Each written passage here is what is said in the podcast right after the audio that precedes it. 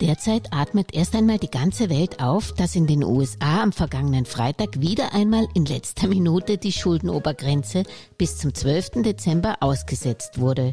Somit ist die Wirtschaftsmacht Nummer eins vorerst nicht zahlungsunfähig, bleibt handlungsfähig und kann munter weiter Schulden machen. Nicht viel anders agieren übrigens die anderen Staaten weltweit. Selbst Sparmeister Deutschland hat die Schuldenbremse im Budget bis 2023 nicht mehr angezogen. Kurzfristig Kurzfristig ist das weltweite Staatsschuldendesaster ja vom Tisch. Doch was erwartet uns im nächsten Jahrzehnt?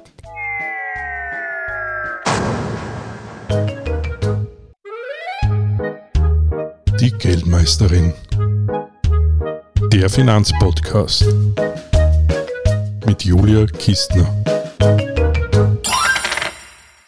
unserem prominenten Podcast-Gast Professor Dr. Thomas Mayer. Er war für den Internationalen Währungsfonds tätig, für das Institut für Weltwirtschaft in Kiel. Er arbeitete als Investmentbanker für Salomon Brothers, Goldman Sachs, war Chefvolkswirt und Leiter des Research der Deutschen Bank und sorgt jetzt für Research bei der Fondsgesellschaft Flossbach und Storch. Hallo, guten Tag.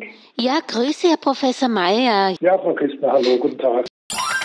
Die Staatsschulden, die sind für mich auch ein bisschen ja. zu sehr vom Radar verschwunden. Nur zum Verständnis, rechnen Sie eigentlich je wieder mit hohen Zinsen? Weil wir haben doch auch nie gedacht, dass man mit Schulden machen Geld verdienen kann. Wo ist denn da der Anreiz für die Staaten, weniger Schulden zu machen, wenn sie sogar damit verdienen? Werden wir da je wieder ähm, höhere Zinsen sehen oder ist da der politische Druck viel zu groß auf die Zentralbanken? Höhere Zinsen im gegenwärtigen Geldsystem System ähm, halte ich es sehr unwahrscheinlich. Äh, mhm. Zentralbanken glauben, sie könnten wieder auf sicheren Grund kommen. Sie bewegen sich momentan wirklich in tiefer See. Sie haben den Boden verloren. Sie glauben, sie könnten unter ihren Füßen Boden gewinnen und sich zurückarbeiten auf eine gewisse Art der Normalität. Aber meines Erachtens ist das passé.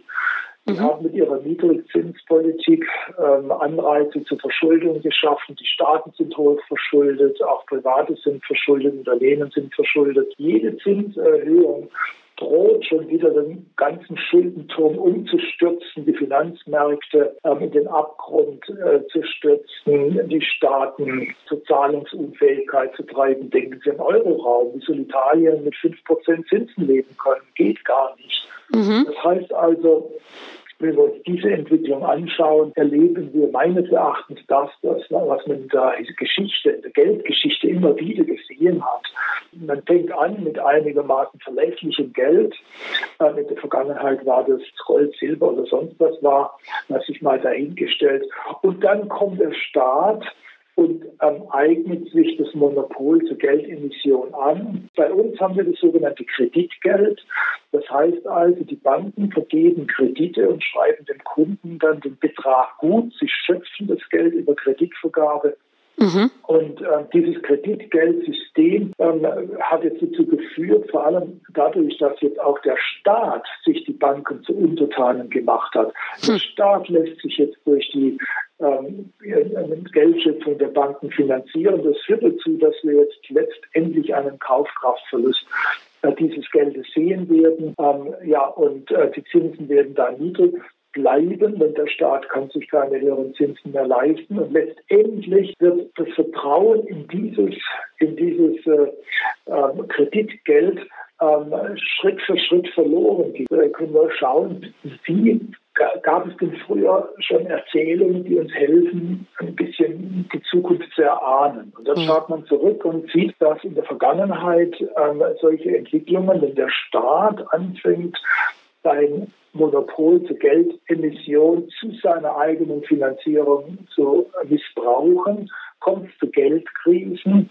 Sind die Geldkrisen mit politischen Umbrüchen verbunden, ähm, kommt es zur Geldreform, neues Geld. Also in Deutschland haben wir den Übergang von der Reichsmark zur Rentenmark äh, gesehen, nach der Hyperinflation von 23 oder wir haben die Währungsreform von 48 Reichsmark zu D-Mark oder in Ostdeutschland hatten wir eben von der DDR-Mark zur äh, zu D-Mark, zur westlichen D-Mark gesehen. Das sind also kathartische Krisen. Ähm, da der, das, der, der, äh, hat man auch gesehen, wenn der, der Bürger Geld hatte, war das weg. Ja, das wurde einfach eliminiert und wer reale Werte hatte, kam damit einigermaßen durch. Zum Teil wurden natürlich die Gewinne auch besteuert, Stichwort Lastenausgleich in Deutschland.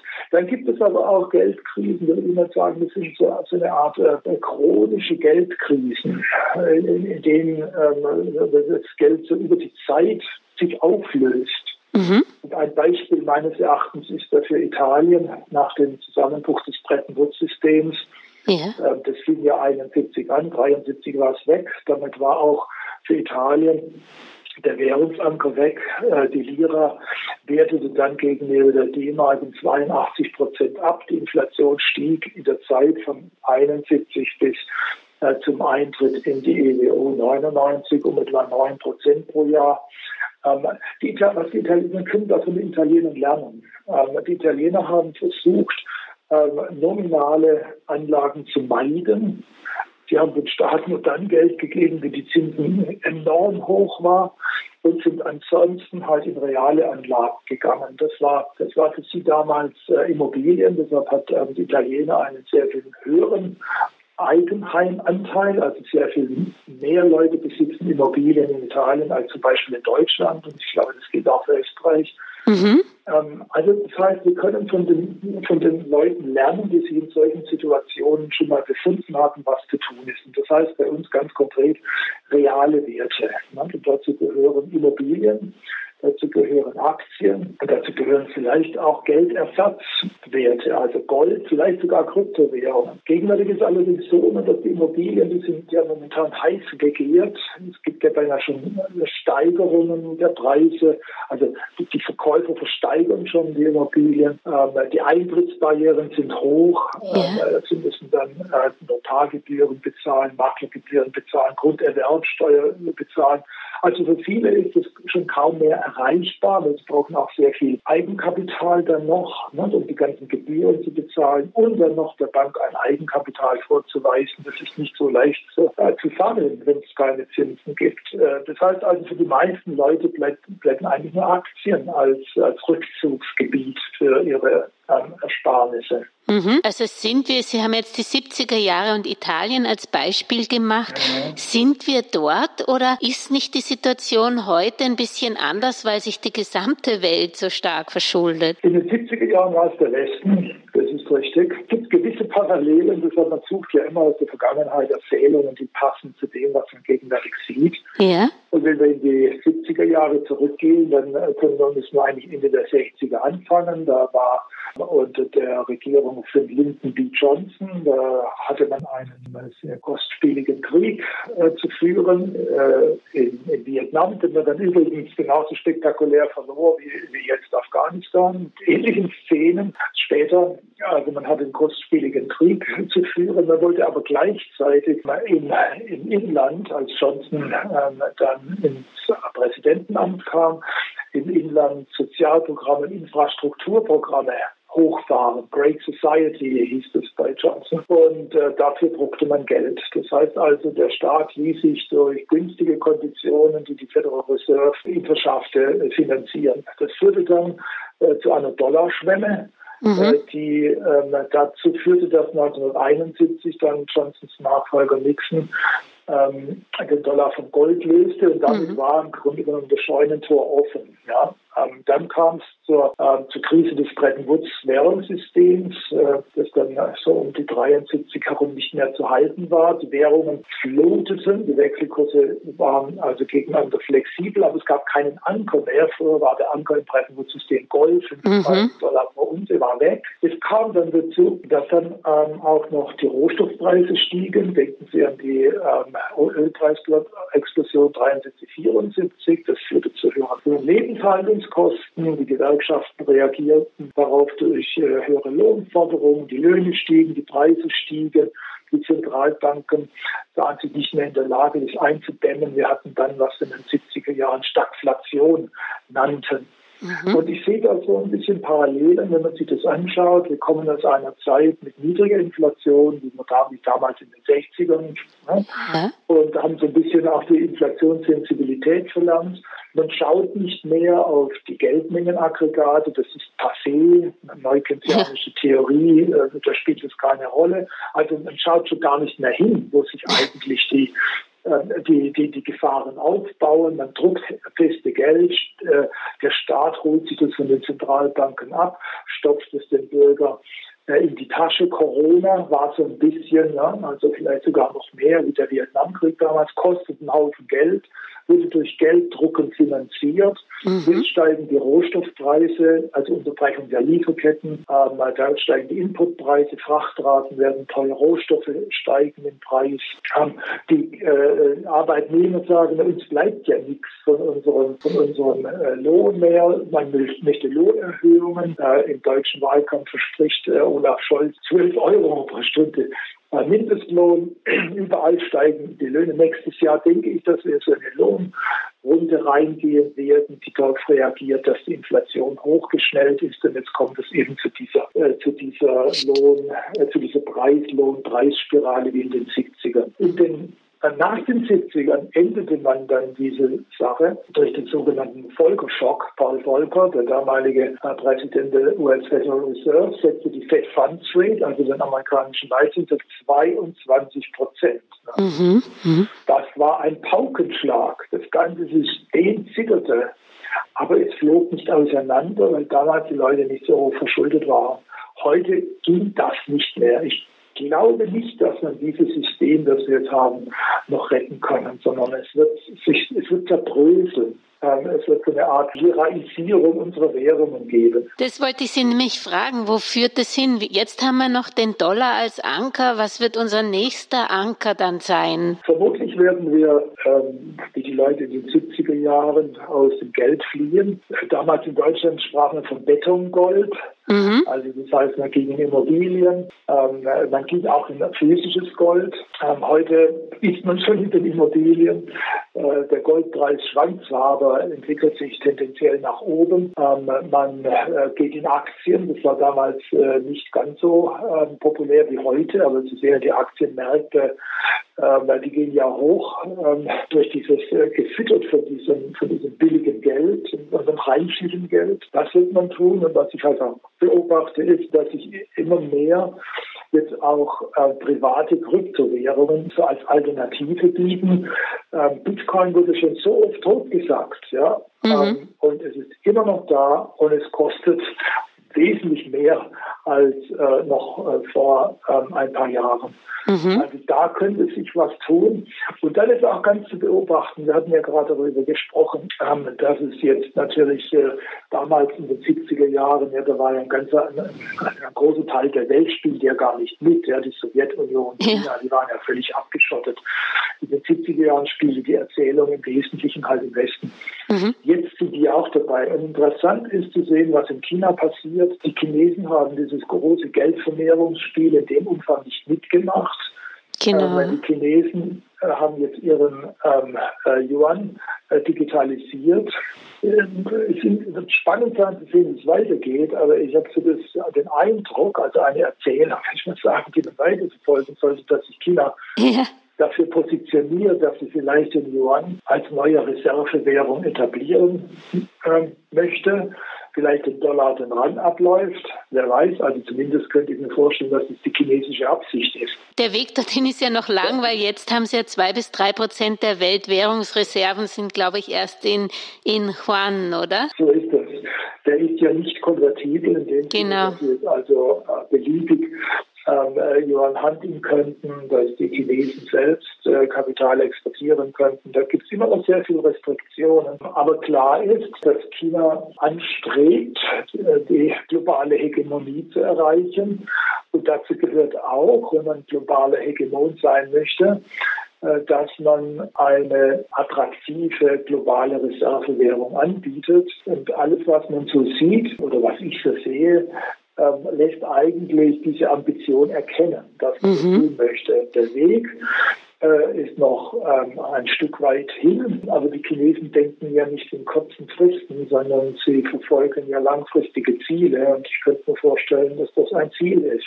Und die Digitalisierung der Währung kann das Ganze vielleicht auch beschleunigen, oder? Also mit der Digitalisierung des Yuan, äh, denke ich, äh, schaffen die Chinesen die Voraussetzungen, die vom Westen äh, entwickelten, die, Westen entwickelte Kanalisation der, der, der, der globalen Zahlungssysteme zu umgehen. Mhm. Ähm, wenn Sie heute internationale Zahlungen abwickeln, dann ist es ganz schwierig, am Dollar vorbeizukommen weil die ganzen Zahlungssysteme sind eigentlich immer, involvieren immer irgendwie eine Transaktion, die sich äh, mit einer Institution, die von den USA kontrolliert werden kann, äh, die eine solche Institution involviert.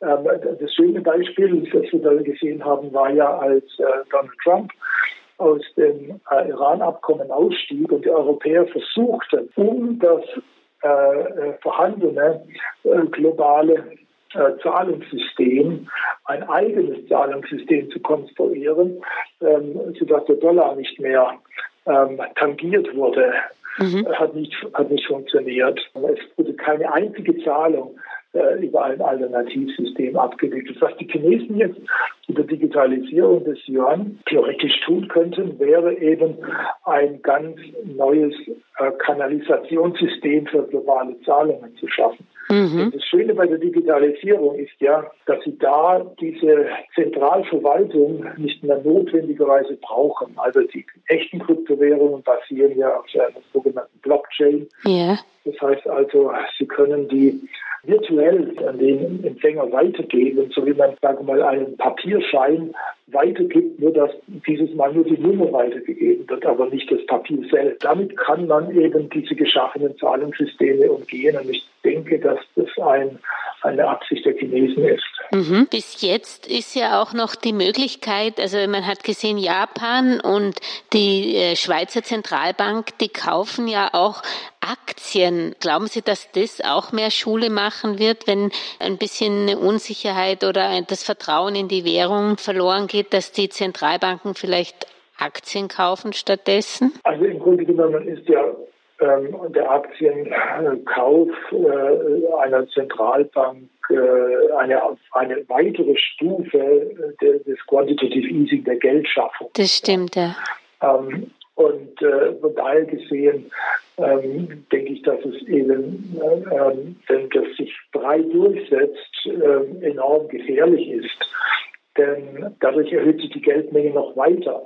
Und damit wird das Vertrauen ähm, in das so geschaffene Geld äh, ja noch stärker schwinden. Das ist, wenn das auf breiter Ebene passiert. Wenn es aber so eine kleine Zentralbank macht, wie die Schweiz, deren Währung immer noch hoch angesehen ist mhm. und äh, deren Währung die Leute haben wollen, dann ist es ein tolles Geschäftsmodell.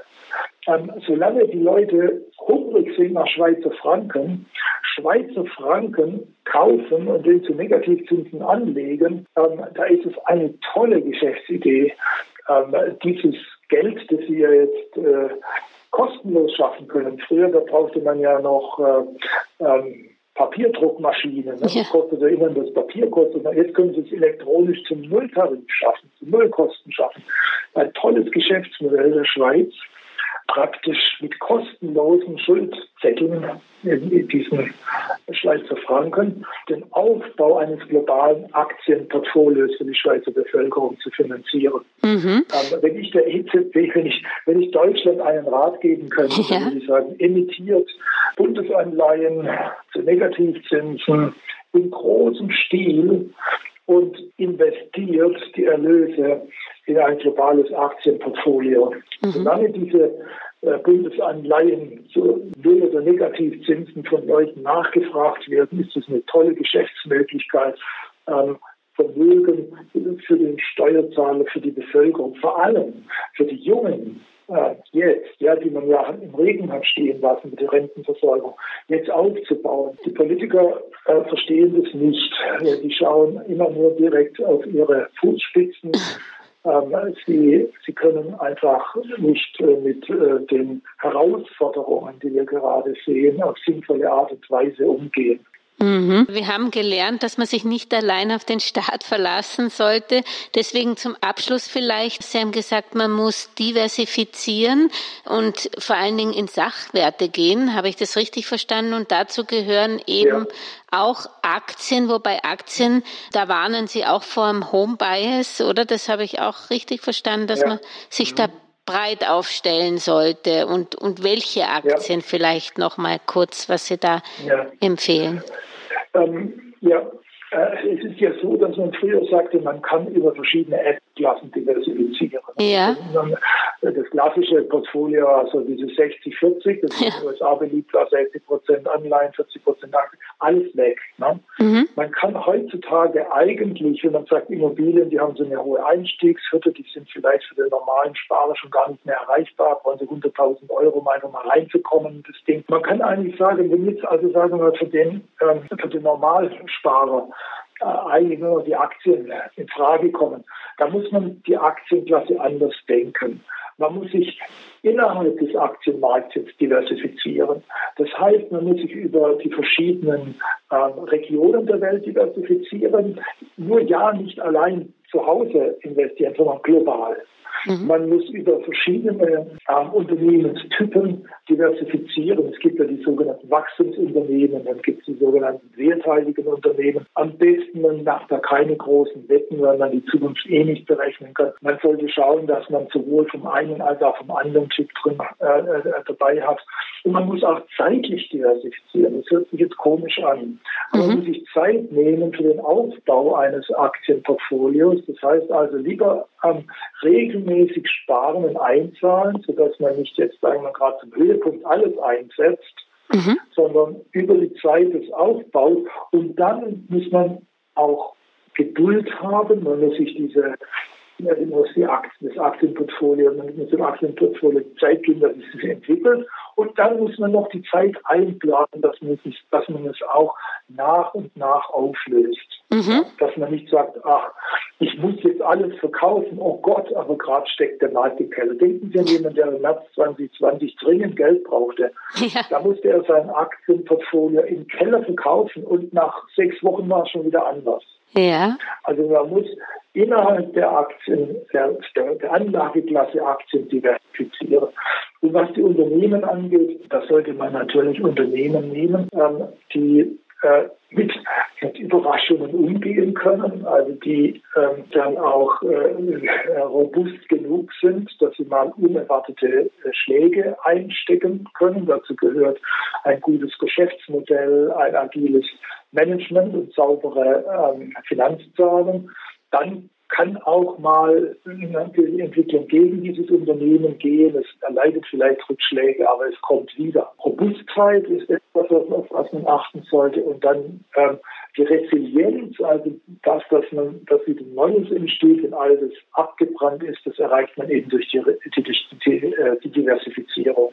Und Anleihen sind passé momentan oder sollten die auch zur Vorsorge noch drin sein im Portfolio? Also schauen Sie, um, Buy and Hold Anleihen sind absolut passé. Und Sie haben die Kryptowährung nur kurz angesprochen. Ich sehe das als experimentelle Beimischung. Die klassische Versicherung gegen den Geldwertschwund ist ja das Gold. Äh, deshalb denke ich schon, dass das eigentlich so ähm, als, als klassische Geldversicherung in ein Portfolio hineingehört. Aber ich bin inzwischen jetzt zu der Einsicht gekommen, dass man eine experimentelle Beimischung ähm, über Kryptos durchaus in Betracht ziehen kann. Ähm, die sind sehr volatil, die sind noch volatiler ja. als, als Gold. Es ist gar nicht so leicht, äh, da Zugang zu bekommen. Also man muss einige Dinge beachten. Also insofern sage ich mal experimentelle Beimischung. Herzlichen Dank, Herr Professor Mayer. Ja, vielen Dank für das Gespräch. Wiederhören. Tschüss. Was lernen wir vom Ökonomen und Anlageexperten Dr. Thomas Mayer? Erstens, die Staaten können sich höhere Zinsen wirklich nicht leisten. Das heißt, die Zinsen bleiben erstmal tief. Zweitens, die Schuldenberge der Staaten werden weiter ansteigen, die Geldkrise und der Vertrauensverlust in die Währungen wird sich verschärfen und wenn wir unseren Wohlstand bewahren wollen, hilft nur die Flucht in die Sachwerte. Immobilien, wobei hier für den privaten Durchschnittssparer die Manipulationskosten von Vorsorgeimmobilien zu hoch sind. Hier sind Aktien, also Beteiligungen an Unternehmen, die beste Alternative. Bei Aktien, so Meier, sollte man wiederum stark geografisch und auch zwischen Wachstums-, Value- und Dividendenaktien sowie zwischen Branchen diversifizieren. Man sollte auch zu unterschiedlichen Zeitpunkten investieren und das Portfolio auch so aufbauen, dass man Erspartes zu unterschiedlichen Zeitpunkten auch wieder entnehmen kann. Physisches Gold ist in einer Geldkrise immer eine gute Beimischung. Kryptowährung kann man auch experimentell geringfügig ins Portfolio legen, meint Thomas Mayer. Soweit so gut seine Anlageempfehlungen. Und wie lautet das? Anlagezucker der Geldmeisterin? Sie rät erstens in die eigenen vier Wände zu investieren, zweitens zu Aktien und je nach Risikobereitschaft 5 bis 15 Prozent des Anlagevermögens in physische Edelmetalle als eiserne Reserve zu investieren. Wie ich persönlich entsprechend dieser Drittelregel investiere, das erfährt ihr in einer der nächsten Folgen der Geldmeisterin. Und wo bist du investiert? Über deine Anlagestrategie würde ich auch gerne sprechen. Ich würde mich über ein Mail auch über deine Finanzanfragen freuen an julia.geldmeisterin.com.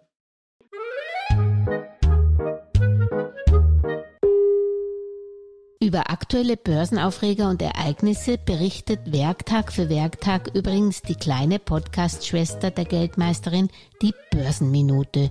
Überall, wo es Podcasts gibt, auf YouTube, Facebook, LinkedIn, Xing und auch auf www.geldmeisterin.com. Eine erfolgreiche Anlagewoche wünscht euch die Geldmeisterin und Julia Kistner. Und am Schluss noch der Disclaimer. An dieser Stelle wie immer der wichtige Hinweis, dass die Inhalte dieses Podcasts, der Videos und der Webseite geldmeisterin.com ausschließlich der allgemeinen Information dienen und die ganz persönliche Meinung der Geldmeisterin und von Julia sind. Es handelt sich keinesfalls um Investmentempfehlungen, Rechts- oder Anlageberatungen. Das Gesagte, Geschriebene und Dargestellte kann und soll auch nicht das persönliche Gespräch mit deiner Finanzberaterin ersetzen. Auch sind weder die Geldmeisterin noch Julia Kistner informiert darüber, wie es mit deiner Vermögenssituation ausschaut, deinen Bedürfnissen, familiären Umständen, deinem Finanzwissen, die Risikoneigung oder deinen Anlagehorizont.